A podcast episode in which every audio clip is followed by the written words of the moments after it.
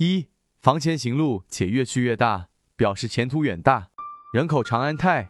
如果再配合水路有情，朝向齐家而来，那是财源滚滚而来的大吉家乡，日进斗金。二、房子的右面西方高起，表示家中会出英雄人物。如果高起来的地浑然成山，那么家中一定出贵人。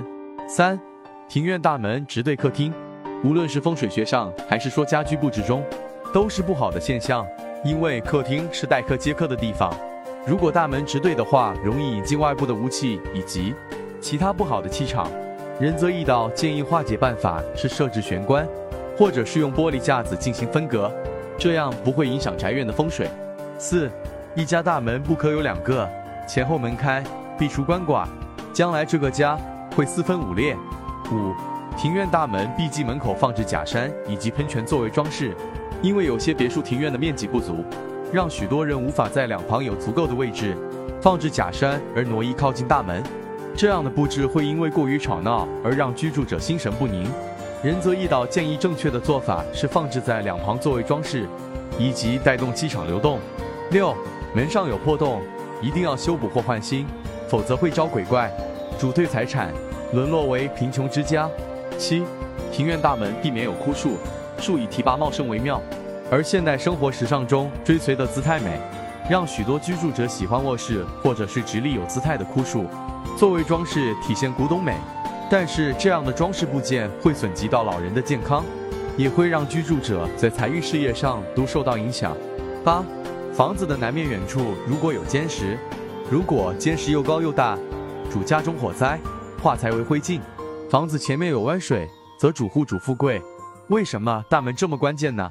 因为大门是引气入宅的重要通道，不论生杀或者旺衰等之气。大多都是由大门气口而入，然后再流动分布到整个住宅。由此可见，大门朝向风水也是很重要的。今天仁泽易道简单和大家讲下关于别墅正门开在哪里风水好。一开朱雀门，前方有一水池或平地，即是有明堂，这样门便一开在前方中间。二开青龙门，前方有街道或走廊，右方高斜，来水，左方低泄，去水。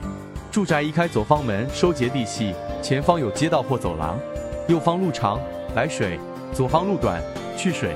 住宅一开左方门，收结地气，此法为青龙门收气。